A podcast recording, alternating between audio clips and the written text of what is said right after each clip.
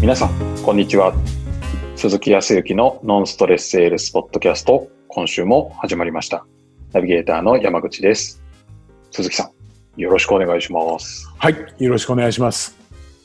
もうね、前回から数えると101回目ということでございまして、 そうですね。記念すべき101回目。多分どんな番組の100回目の後の101回目の同じようなこと言ってんでしょうね、これってね。今、今ふと思ったわ。そう。でもまあありがたい新たな気持ちで101回目ということでありまして、 はい。もう前回100回目もお話をしましたけども、なかなか本当に100回をね、こう、続けるって、まあ、確かに始めるときに100回ってあんま考えてなかったですね。確かになんか、割と、じゃあやってみますか、みたいな感じで始まったようなところはありますね。ねそれで、はいうん、それであれよあれよと、今も覚えてますけど、六本木の方のね、えーとはいましたけど、今、今日でちょうど1年です、みたいな、はい。こうやったのがもうつい昨日のようでありまして。はい。ね、本当に皆さんのおかげで、あの、お聞きをいただいていて。でね、あの、このポッドキャストって面白いもんで、あの、僕だけの番組じゃなくていろんな番組があって、えーはいと沖縄の方は結構聞いていらっしゃる方も多いですよ。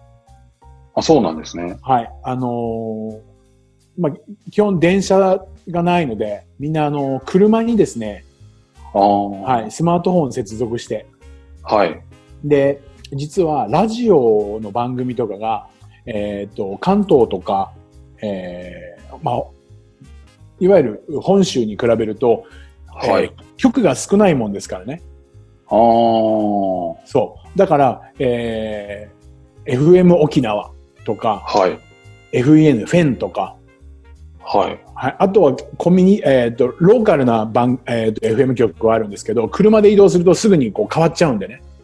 ああ。番組数がもう少なかったりとかするんで、ちょこちょこ聞くのはやはりスマートフォンに、えー、と接続して、で、はいポッドキャストとか、あとはあの、全国のラジオが聞けるはい。アプリとかもあったりとかして、そういうような形で皆さん聞いていらっしゃるので、なるほど。このポッドキャストもね、結構聞いていただいていて、はい。はい。何気なく、その、お話をしていると、この前そういえば聞けました。はいありがたいですね。 この前のあの話って、誰々さんのことじゃないですかとか言われちゃうんでいやいやいやいや、それは、みたいな。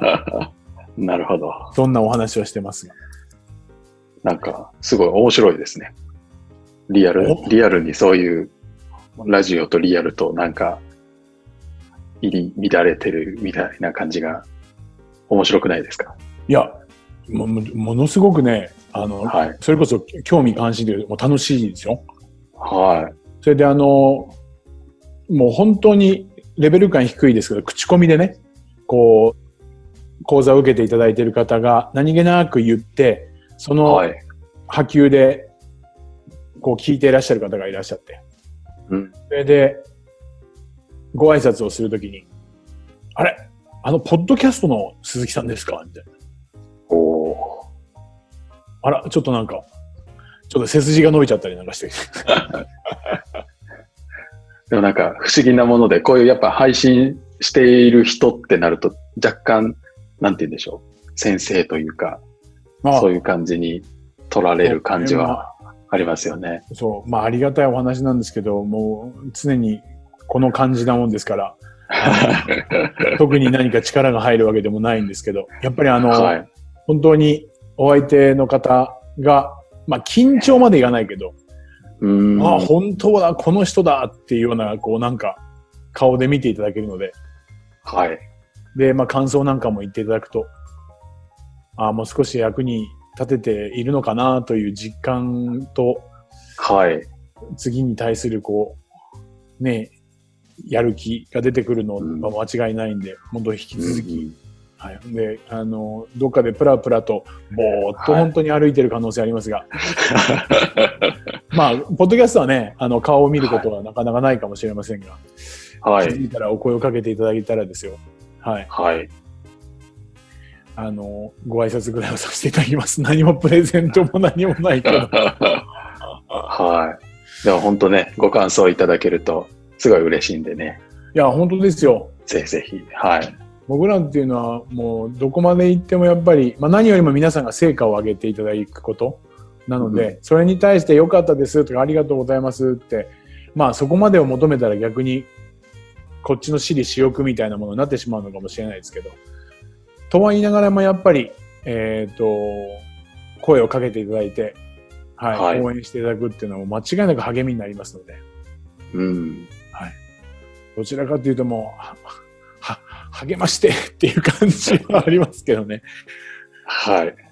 やっぱ本当にそれによってパワーも出ますから、ぜひぜひ本当にそうですね。感想もそうですし、本当に質問もしていただけたらいいんじゃないかなというふうには思っていますけど。はい。ね、でもまあその中でももう、かれこれ、今ね、ポッドキャスト101回目ですけども、はい。うーんと、もう沖縄も丸2年を過ぎていますし、はい。で、残り、ね、3ヶ月ぐらいですから、次、はい。どう、来年2021年、まだオリンピックかどうかもわかりませんが、うん。どういう年にしていこうか、みたいにね、はい。えーそろそろ、いわゆる、それこそ行動計画を立てる人っていうのは、そろそろ何か手帳を買い始めてみたり、はい。ね、えー計画を練ってみたりといったところ、スタートをするんじゃないかな、といったところではありますけどね。うん。もうチョコ、チョコですよ。チョコチョコですけど、えっ、と、いわゆる文房具屋さんというか、はい。はい、大手の、まあ、東急ハンズさんとか、ロフトさんとか、沖縄にもあるんですけど、少し並び始めたかなっていう感ああ、じ。もう2021年の手帳。はい。ほう。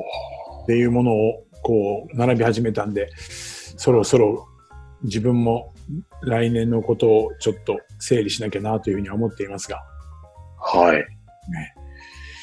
まあぼ僕らみたいな人間がこういう番組を通じてやっぱり率先してこういう発信をすることにより、あの、すなんていうんですかね、左右されちゃいけないと思いますけど、やっぱり何か気づきでね、そうだな、そろそろやらなきゃな、みたいな、何かそういう気持ちになるんだったら、いくらでもさせていただくんで、最近感じたことは、そう、そろそろ2021年のね、スタートに向けての準備っていったところもしなきゃいけないはい。ところではありますが、はい。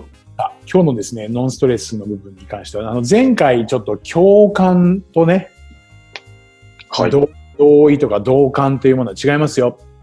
さらには、反感って言って、言ったことを即乗っかって返しちゃう。これも当然のことながら、ちょっと信頼を失いますよ、みたいなお話をしたんですけども、はい。結構日常の会話でも使ってますし、当然そこで使っている言葉というのは、うーんと営業でね、お客様と接している時にも、不意に出ちゃったりとかすることが多い。もうこれ癖になっちゃってるんでね。はい。ぜひね、ちょっとその部分で気をつけていただきたいのは、結構ね、あの、共感を感じられないような言葉。もう距離を空いちゃうような言葉。はい。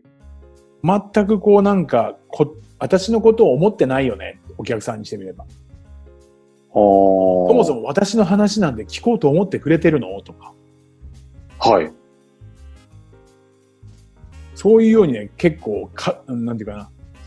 本気で私のことを聞こうとしてくれてないっていうのが言葉の節々出るっていうのもあってですね。あ、営業マンの言葉で、そういうふうにお客さんに感じさせちゃう言葉があるってことですか。そうです、そうです。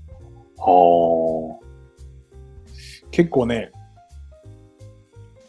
お客様がこう、そうですね、悩んでいる時とかって、安易な励ましみたいなのがあるんですよ。共感のようで。一つあ。目。はい。悩んでるのを励ますんですよね。そう。要は、まあこれ購入したからといって本当に毎回使うかどうかっていったところは、ちょっと疑問だから、便利だなとは思うんだけど、ちょっと迷ってるんですよね、とか。本当に使い道とかがあればいいんですけどね、なんてこう悩んでたりあが決めきれない。はい。それは、まあまあまあまあまあ、購入すればなんだかんだで使い道はありますからとかって結構言う人いる。ああ、なるほ言ど。葉言葉で言ったら、安易な励ましってなんだろうと思いますけど、結構使ってたり、ああ、まあまあまあまあまあまあまあ大丈夫ですよ。はい。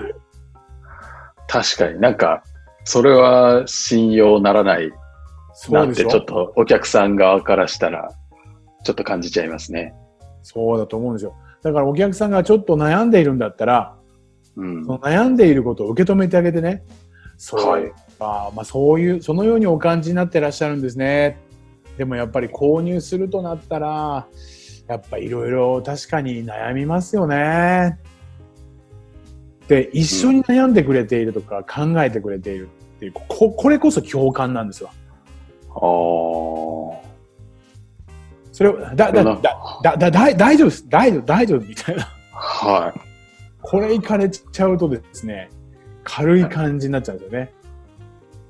そうか。でもなんか営業マン側の気持ちもちょっとそういえばわかるなと思って、そのなんあかあ買おうかどうしようかって迷ってる人、迷ってるお客さんに対して、はい。なんかそこに共感してしまったらなんか買ってもらえないんじゃないかみたいな恐怖は正直あるかなと思うんですけど、はい。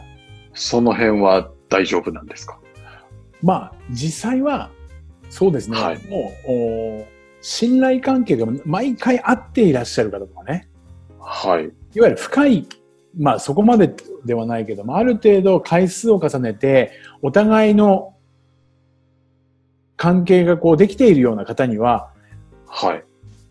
どちらかというと軽い感じでも、ああ、まあまあまあまあまあまあ、山口さん大丈夫ですよ、そこは。あのもうご信頼いただいている通りなんで、関係ができていたら、スーッといった方が後押しをしてくれて、そうだよね。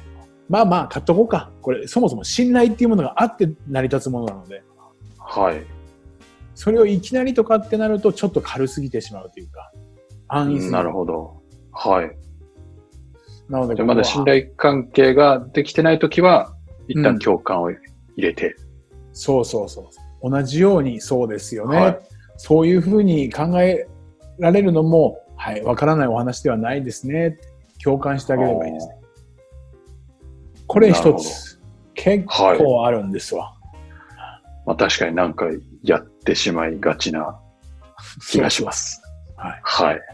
あと同じ言葉でね、あの、肩透かし、あ、まあ、まあ、なんていうかな、肩透かしじゃないけど、今みたいに悩んでる人に対して、はい。あの、山口様、お客様、それはね、ちょっと考えすぎだと思いますよっていう、なんかせっかく考えてるのに考えすぎだって言っちゃうやつね。ああ、いやいや、考えさせてよって感じですよね。そうです。一緒に十分に考えて、考えて答えを出してくるわけですよ。はい。人っていうのは考えなければ答えっていうのは出ないんです。考えなくても答えが出るっていうのはもうすでに答えが出ていた時にはポーンと出る可能性はありますよ。はい。ただ、やはり商品を買うか買うまいかって迷っているっていうことは考えているわけですよね。はい。それに対して、えー自分に対して利益があるものなのか、はい。そうでないものなのかとか、どんな時に使えるのかみたいなところをいろいろと考えているわけですよね。うん。そそれに対して何か一言ひと二言言った時に、いやーでも山口さんそれは考えすぎだと思いますよ。はい。もうご購入していただいたらわかると思いますからって 何がわかるのかわからないみたいなっはい。ていうところ。ここら辺もね、何気なく、だから普段仲のいい方とこういう会話をしてたりとかするんですよ。ああ、まあ、確かに分かってたら、その会話はありな気がしますね。そう。まあ、それこそ何かな、えー僕と山口さんが居酒屋とかで飲んでて、えーはいそうね、えーっと、山口さんがいろいろなことでながや悩んでて、どうしようかっていうのを結構もうずっと迷ってんですよね、とかって。えーそんなこと、そりゃね、考えすぎだよ、山口さんって。これはありだと思うんですよ。はい。これはある意味励ましになってるようなこともあるかもしれない。はい。ただやっぱり初対面に、それこそ関係の浅い方に使うと、はい。否定的に取られてしまう。そうですね。何が分かんだよ、みたいな。 そうそう。お前にそう何がわかるんだってやつね。はい。思っちゃいますね。そう。そういうもの。そうだな。あとはね、どこに行こうかな。あとはそうですね。これも否定に多いんですけど、はい。説得に近いんですけどね。はい。まあでも今はこう、まあお客様山口さんが、いやーでも今は購入するのお金もちょっと用立てなきゃいけないし、まあ今のタイミングじゃないかなーなんていうふうにこうちょっと否定的に返された時、はい。それをね、山口さん、そんなんでいいんですか今やらなかったら、いつやるんですかみたいな、ああ、脅、脅迫めいた感じ。なるほど。まあ、そうね。比較的、あの、はいちょっと押し売り系な人ね。うーん。まあ、あのー比較的、その、商品でも、まあ、特定のものを言うとちょっと失礼になったるかもしれないけど、いわゆる、まあ、化粧品類とか健康食品類とかね。ああ、はい。あとは、権利収入系ね。はい。今やらなくてどうするの後からじゃダメだから、みたいな。ああ、確かになんか、なんかそうですね。追い詰められる感じがちょっとそうなんですよ。しんどいというか。はい。まあ、こういう時にはどちらかというと、その追い詰める、そう、今、今がチャンスだよっていうところであるんであれば、そもそものその人が悩んでいることであるとか、うん。そこの部分をもっと聞いてあげて、聞いてあげて、それに共感してあげてね、ああ、そういうところで悩んでるんですね。ああ、今そういうふうに思ってらっしゃるんですか。えでも、それって、こう、今後どうしていきたいっていうふうに思ってるんですか解決したい。もうでも、すぐじゃなくてもいいと思うんですけど、それっていつ頃とかってなんか考えてらっしゃるんですかいや、できれば、早くそういうようなところから脱出してね、いい形の商品に出会って、こう、使っていきたいというふうに思うんだよね。でしたら今だと思いますよってこれだったらまだいいですようん。みんなだからちょっとこう相手の気持ちになってじゃなくてやっぱり自分の今日の気持ちの方が先に立ってしまってうんうんうん。さらには親しみを込めて言ってるのかもしれないけどはい。ちょっと親しみすぎちゃううんなるほど。というようなね言葉がね結構聞いていて往々にして出てくるんですよはい。あとはもうこれはない、これはないかな。結構ね、やっぱり、ね、迷ってらっしゃるお客様が多い時にね、結構ね、ごめんなさい。本当にも申し訳ないんですけど、結構使っ、結構じゃないけど、記憶にある言葉。はい。もう悩んで悩んで、いろいろとこっちはまあ説明説得をしているような方ですわ。はい。ただ、ね、煮え切らないんです。結論が出ないんです。ちょっと営業マンとしては、なんか、そわそわ、イライラみたいな そう。感じで。そう。で、そう、経験上ね、経験上ね、はい全てのことだとは思わないけど、やっぱりそういう状況の方は、こちらから見ていて、やっぱりね、ちょっと弱そうに見えちゃうんだよね。決められないから。うんはい。そうすると、さらに営業側がちょっと高圧的に出てくるんだよね。イライラしてるし。うん。はい。 そうすると出てくる言葉。結局、まあ、いろいろ今お話ししましたけど、今、利点は全部言ったと思うんですけど、どうなんですか、山口さん。結局はどうしようと思ってるんですか もう、結果はどうなんですかって聞いちゃうってやつ。ああ。なるほど。もう迫る結、局こ、そうう、迫る。結論を迫るそう。感じ。結局、山口さんは、実際、困ってるんですか困ってないんですかとか、欲しあいー欲しくないんですかみたいな。はい。という方にね、走ってしまうんでね。なるほど。これはね、ちゃんとね、最初にお客様から普通にね、どうしたいのかとか、どういうところで悩んでいて、今後どうしていきたいのか、といったところをおな、さっきと同じように、ちゃんと最初に質問で情報を収集するように、細かいところまで具体的に聞いておけば、はい。威圧することなく、普通に聞けてますから、うん。イライラ聞けてますからね。さっきはこっちは説明してたからよ。こはっい。ちが説明してても何の反応もないから結論付けてくださいって言ってたんですよね。はい。だけど聞いていれば聞いているだけ情報の収集ができるから、こちら側営業マン側とすれば、もうそこまで思ってらっしゃるんだしたら、これでいいと思いますよってイライラせずに提案ができたりとか、ああ、はい、クロージングができるわけですよ。なるほど。結構ね、こう上げてみると、いろいろと、なんとかなりますよとかね、考えすぎんじゃないですかとかね。いはい。あとはまあ、そんなことしてたら大変なことになりますよ、みたいな脅迫めいたりとかは最い。後にはで、結局どうしたいんですか、お客様、みたいな。うんうんうん。こういうことが、まあ、慣れ親しんだ日常の会話の中で結構出てきていたりとかすると、思わず出てしまうんでね。うーん。そのためにもやっぱりこれ、クリア、課題をクリアするには、やっぱり相手のことにちゃんと耳を傾けて、相手がどんなことで悩んでいたりとか、どんなことで問題、課題を持っているのか、さらにはどういうふうにしていきたいのかっていうことを、もう淡々と聞いて、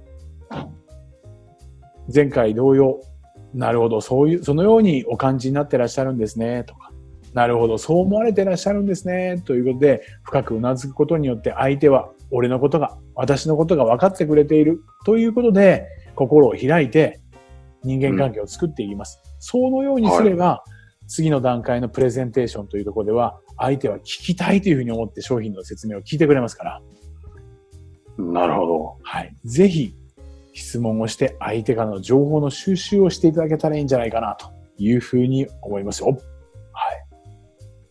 はい。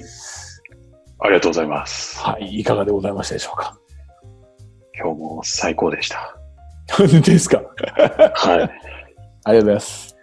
ちょっとやりがちな悪い例を今日結構紹介したので、そうですね。ちゃんちとょっとドキッと思ったらね。はい。はい。相手のことを受け取るというのをはい。丁寧にやっていきましょうということですね。そういうことですね。ぜひちょっと意識してみてください。はい。ありがとうございます。ありがとうございます。はい。えー、では、最後にお知らせです。えーノンストレスセールスポッドキャストでは皆様からのご質問を募集しております。えーポッドキャストの詳細ボタンを押すと質問フォームが出てきますので、そちらからご質問いただければと思います。はい。ほんと待ってます。はい。どしどしお寄せください。よろしくお願いします。はい。では、今回はここまでとなります。また来週お会いしましょう。ありがとうございました。はい。どうもありがとうございました。